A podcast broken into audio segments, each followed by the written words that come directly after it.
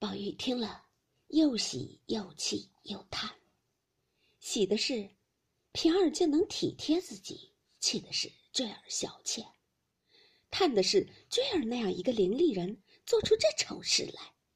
宁儿回着房中，把平儿之话一长一短告诉了晴雯，又说：“他说你是个要强的，如今病着，听了这话，越发要添病。等好了再告诉你。”晴雯听了，果然气得蛾眉倒蹙，凤眼圆睁，及时就笑坠儿。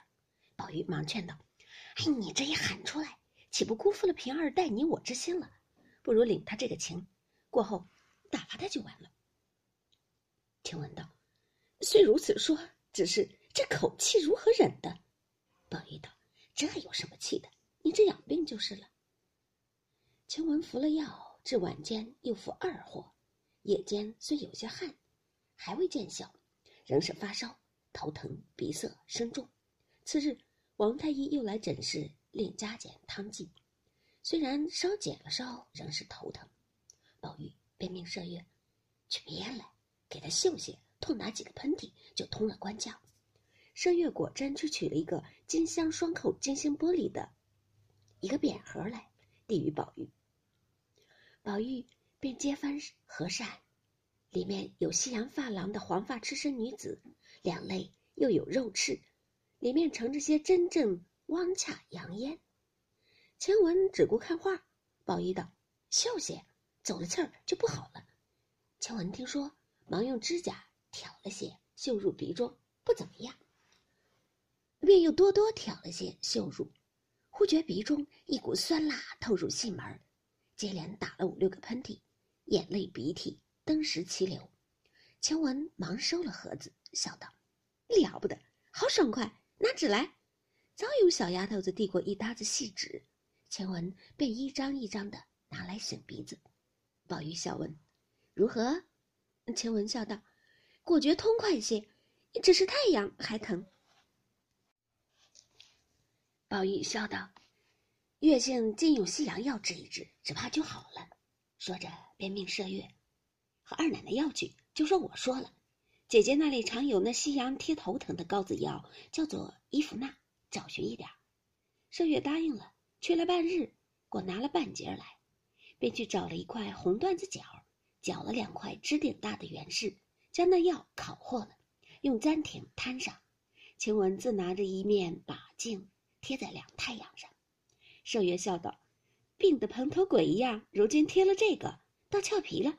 二奶奶贴惯了，倒不大显。”说毕，又向宝玉道：“二奶奶说了，明日是舅老爷生日，太太说了叫你去呢。明儿穿什么衣裳？今儿晚上打点齐备了，省得明儿早起费手。”宝玉道：“什么顺手就是什么罢了，一年闹生日也闹不清。”说着，便起身出房，往惜春房中去看画。刚到院门外边，忽见宝琴的小丫鬟名小罗者从那边过去。